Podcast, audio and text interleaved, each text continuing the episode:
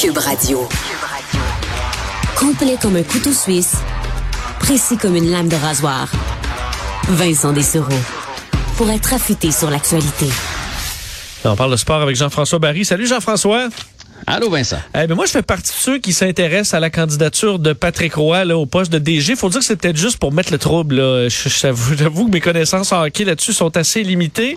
Euh, Qu'en est-il? Parce qu'on sait que Patrick Roy, finalement, de son côté, dit euh, j'ai pas été appelé. là. Ben, en fait, euh, la nomination de Patrick Roy, ou en tout cas la, candidature de Patrick Roy soulève des passions. Là, ça demeure lui. Euh, on a fait un sondage cette semaine, là, puis il y avait 40 quelques pourcents des Québécois qui souhaitaient que ce soit lui le prochain DG du Canadien. Donc évidemment, tout le monde suit. Il y a de l'intérêt, il y en a d'autres. Et là, ce que tous les journalistes au Québec sportifs, évidemment, essaient de savoir, c'est quand est-ce que ces rencontres-là vont avoir lieu. Parce que Jeff Gorton l'avait dit, là, vers la mi-janvier, on vous devriez avoir des nouvelles. Fait que là, tout le monde est en train d'essayer. Il y en a même qui ont dit que c'était comme une télé-réalité. Là. C'est comme DG Académie. on essaie de, on essaie de savoir où est-ce que ça va se passer. Et là, hier, il y a Renaud Lavoie qui nous a dit que la, la première tournée de candidats. Donc, ceux qui ont, il y en aurait neuf là, qui sont passés à, une première rencontre avec Jeff Corton, euh, se tirerait à sa fin. Après ça, on va peut-être réduire le groupe, puis etc. Et il y aurait celle de Patrick Roy vendredi. Donc, Patrick Roy rencontrerait la direction du Canadien vendredi. Aujourd'hui, Patrick Roy, en tant qu'entraîneur et DG des remparts, a pris la parole parce que c'était la, dernière journée des transactions, en plus de ça, dans la Ligue junior majeure du Québec, donc il ne pouvait pas vraiment se cacher. Et il est revenu sur cette déclaration de Renaud Lavoie. On l'écoute. Est-ce que Patrick Roy sera derrière le banc encore? Euh, on veut juste savoir, est-ce que ta rencontre avec le Canadien a été euh, fixée, prévue, ou c'est déjà fait? J'ai lu, j'ai lu comme vous autres ce matin que Renaud Lavoie a dit que j'avais une rencontre. Fait que tout ce que je peux dire pour le moment, il n'y a, aucune rencontre de cédulée. Fait que je vais attendre de voir ce qui va se passer dans mon cas. Bon. Alors, est-ce qu'il nous ment? D'habitude, il dit la vérité quand même, Patrick. Oui, mais, c'est sûr que si, ça, si tu es en train de discuter avec le Canadien et qu'on dit parle-en pas, euh, je pense qu'il n'en parlera pas. Là. Ouais, puis il a, quand même dit pour le moment. Tu sais, il a pas dit hmm. non, j'ai pas de rencontre. Euh, j'ai l'impression qu'il joue sur les mots présentement. Puis tu sais, écoute, à chaque fois qu'il y a un DG, là, je me souviens, Marc Bergevin avait été rencontré dans un hôtel de New York en secret. Fait que c'est sûr qu'il est pas pour nous dire oui, oui, vendredi je les rencontre. Hey, là, tout le monde va se mettre à suivre Patrick Roy puis euh, Jeff Corton pour savoir où est-ce qu'a lieu cette rencontre là. Donc ça va demeurer secret. Et on devrait avoir des nouvelles d'ici une quinzaine de jours à mon avis. Est-ce que la nomination de Chantal On peut y voir quelque chose, comme quoi peut-être l'organisation du Canadien veut y aller dans euh, des personnalités québécoises, francophones. Est-ce qu'on peut faire un lien ou pas pantoute? Euh, ben oui, parce que ça, on l'a dit qu'on voulait être un peu plus local, même dans, les joueurs. Sauf que, tu sais, Daniel Brière, Mathieu Darche, Roberto Luongo, c'est tous des Québécois. Donc, je, ah, ça va s'en aller Je connaissais pas la shortlist parce que de qui on retrouve là-dedans. Ben écoute, Daniel Brière, Roberto Luongo, euh, Mathieu Darche, Patrick Roy, là, c'est, c'est pas hmm. mal le top 4. On parle aussi de Marc Denis, euh, Patrick Roy. Euh, mon Dieu, là, j'en, j'en, oublie quelques-uns parce qu'il y en avait neuf là, ben, sur, sur la liste. pas là. on n'a pas parlé ben là, Bon, OK. Alors, j'ai des noms, euh, d'autres noms qui on, verra, on verra, mais c'est attendu quand même euh, de près. Je parlais, Jean-François, de, Chantal Maccabé. On était tous super ravis euh, de, son arrivée au Canadien. Je pense que ça fait, ça fait du bien comme nouvelle. Et il n'y avait pas que cette nouvelle-là qui nous, qui nous réjouissait dans le monde du hockey sur la présence féminine qui commence à arriver, de faire sentir de plus en plus. Dans le, on sait que les, les femmes, au, les équipes féminines sont déjà excellentes au Canada, on les suit. mais dans les, bon, les organisations plus euh, typiquement masculine, on voit des mhm. postes qui arrivent. C'est le cas de cette, euh, de cette jeune arbitre. Tu nous parlais de ça hier. Oui, ben Elisabeth Manta qui euh, devient, là, ça a été annoncé hier pour la, deuxième moitié de saison de la Ligue junior majeure du Québec, qui devient la première femme arbitre dans ce circuit.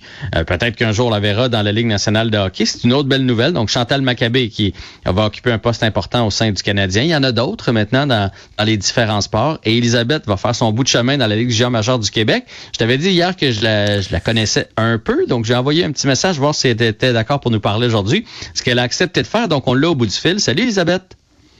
Allô, Guillaume. Alors, on est avec Vincent Dessureau à, à Cube et on va parler de, de, de ce rêve, tout d'abord, de devenir arbitre, parce que ma première question, c'est où est-ce que ça t'est venu? Là? Je sais que ton frère joue au hockey, c'est sûr, Anthony Manta, que tout le monde connaît. Reste que dans les métiers standards, entre guillemets, euh, celui d'arbitre, pour les femmes, c'est quand même assez rare. Donc, d'où ça t'est venu, ce rêve-là, cette attirance pour le métier d'arbitre?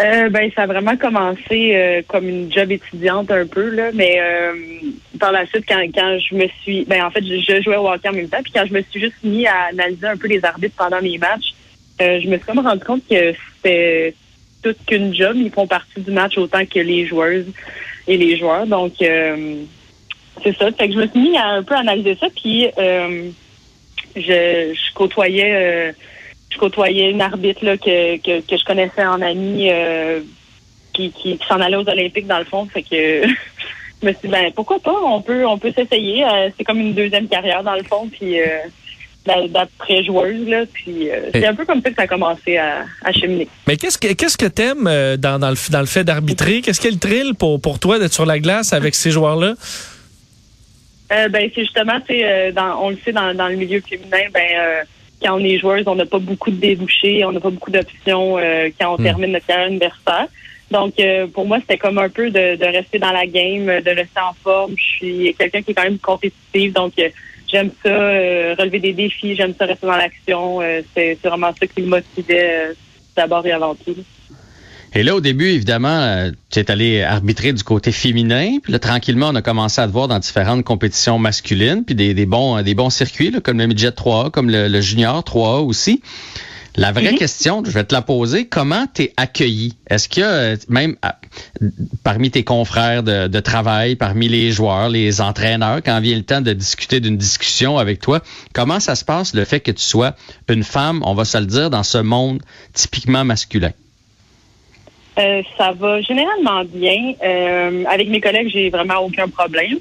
Euh, je te dirais que c'est plus la première année que au niveau midget 3 là, que, que ça a commencé un peu plus durement. C'est sûr que tu te fais, tu te fais remettre en question, tu te fais questionner, tu, tu, te fais crier après, tu te fais tester. C'est, c'est un peu par là que je suis passée, mais je te dirais que c'est pas différent des, des arbitres masculins non plus là, qui, qui passent par là à leur première année. Donc, euh, c'est vraiment plus au niveau midget 3, je te dirais que je me suis fait tester. Par la suite, on dirait qu'on gagne un certain respect. Les entraîneurs, ils commencent à te connaître. Euh, euh, tu montes en même temps qu'eux parfois, en même temps que les joueurs. Donc, c'est comme ils se mettent à, te reconnaître puis à te respecter. puis après ça, ça va bien. Là. Ça t'est-tu arrivé à un moment donné d'avoir le goût de donner un 2 parce qu'il y avait eu un petit commentaire un peu macho? Ah, ben à un entraîneur ou à un joueur? c'est sûr. Oui, c'est arrivé, mais j'en ai donné aussi. Là, euh, faut, faut, à un moment donné, quand on, faut, faut qu'on trace la limite, quand ça devient irrespectueux versus euh, compétitif, euh, c'est là qu'il faut sévir. On n'a pas le choix pour se faire respecter. Donc oui, c'est arrivé, puis euh, ça peut encore arriver.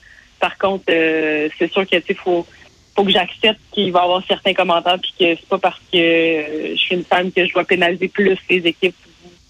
Est-ce que ça te par rapport aux commentaires ouais. Est-ce qu'Elisabeth, ça te surprend qu'il n'y ait toujours pas d'arbitre euh, féminine dans la Ligue nationale de hockey? Penses-tu que là, c'est vraiment une question de temps avant qu'il y en arrive? Il y a d'autres ligues euh, où, où, c'est plus commun, mais pas dans la Ligue nationale. Oui, ben, je, je que ça fait quelques années que je sens que la pression est là au niveau de la Ligue par rapport aux autres sports euh, mais c'est la première année vraiment que je sens qu'il y a peut-être une ouverture, un potentiel que ça a que ça arrive réellement. Dernière question pour toi. oui, croisy.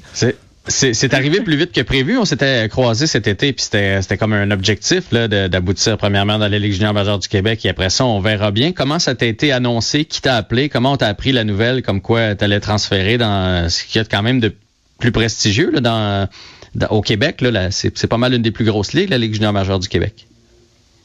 Oui, euh, ben en fait, c'est arrivé... Euh, suite à euh, mon annonce dans la Ligue américaine, euh, je pense que M. Trottier, qui est en charge des arbitres au niveau de la Ligue jean majeure du Québec, je pense que ben, il s'est mis à avoir un peu plus d'intérêt pour m'intégrer dans la Ligue. Puis c'est en décembre qu'il m'a approché officiellement pour, pour la deuxième moitié de la saison.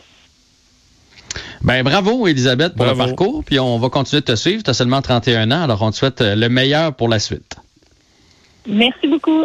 Merci, Elisabeth Manta. Et honnêtement, euh, Jean-François, je pense qu'elle prend effectivement de l'expérience. Euh, je pense que dans pas très longtemps, euh, dans la Ligue nationale de hockey, on va aller chercher euh, les femmes arbitres justement pour amener ce, ce- ce talent-là dans la Ligue. Elle pourrait bien se retrouver, peut-être à être, euh, à être amenée là, non? Ah ben certainement. Puis euh, ma blonde vous dirait que les femmes ont plus de jugement que les hommes. Alors euh, ça, N'embarquons pas dans une guerre de sexe. Ça va très dit, bien hein, aller. Mais l'équilibre, Eh ben, ça- l'équilibre. On est pour l'équilibre. Ouais. Hey, en terminant, là, je veux euh, juste euh, pour les gens qui suivent le Canadien, on sait à quel point c'est important le Canadien là ici à Montréal. Le Canadien qui a décidé de, de reporter encore une fois son retour. On sait qu'il n'y a pas de match, là, mais il était supposé revenir sur la glace aujourd'hui. On a repoussé ça au minimum à samedi à cause qu'il y a trop de cas de COVID. On est à 22 joueurs sur le protocole. Donc les installations du Canadien sont toujours fermées. Il n'y a aucun match de à Montréal de prévu d'ici la fin du mois de janvier et le prochain serait le 12 à Boston. Alors, à suivre ce Hmm, dossier-là. C'est compliqué, compliqué le Canadien. C'est compliqué. Jean-François, merci. À demain. À demain. Salut. Alors, euh, c'est tout pour nous. On, euh, bonne soirée. Profitez-en bien. On se reparle demain à compter de 15h30. Au revoir.